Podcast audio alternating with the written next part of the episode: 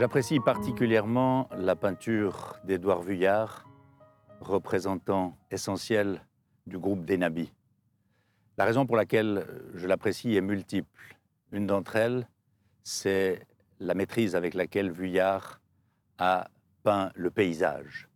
Ayant le bonheur de vivre dans une région, le long du lac Léman, qui a inspiré beaucoup de peintres, je suis tout particulièrement heureux du contact qu'avait établi Vuillard avec cette région.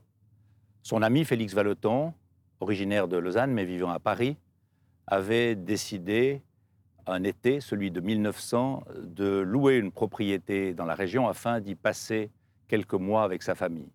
À cette occasion, il a reçu la visite de plusieurs hôtes parisiens et parmi ceux-ci se trouvait précisément Édouard Vuillard. Édouard Vuillard est venu donc en août 1900 dans la région lausannoise, à la Na sur euh, Romanel, séjourné deux semaines environ chez Félix Vallotton. Ensemble, ils ont beaucoup échangé, mais ils ont aussi été sur le modèle, sur le modèle paysagier. Ils ont peint, ils ont partagé des expériences finalement de manière très, très intime à cet égard. Il y a deux tableaux qui sont là pour nous le rappeler. Un qui est une œuvre de Félix Vallotton, l'autre d'Edouard Vuillard, qui représentent tous les deux cette maison, ce château de l'Anna à, à Romanel-sur-Lausanne.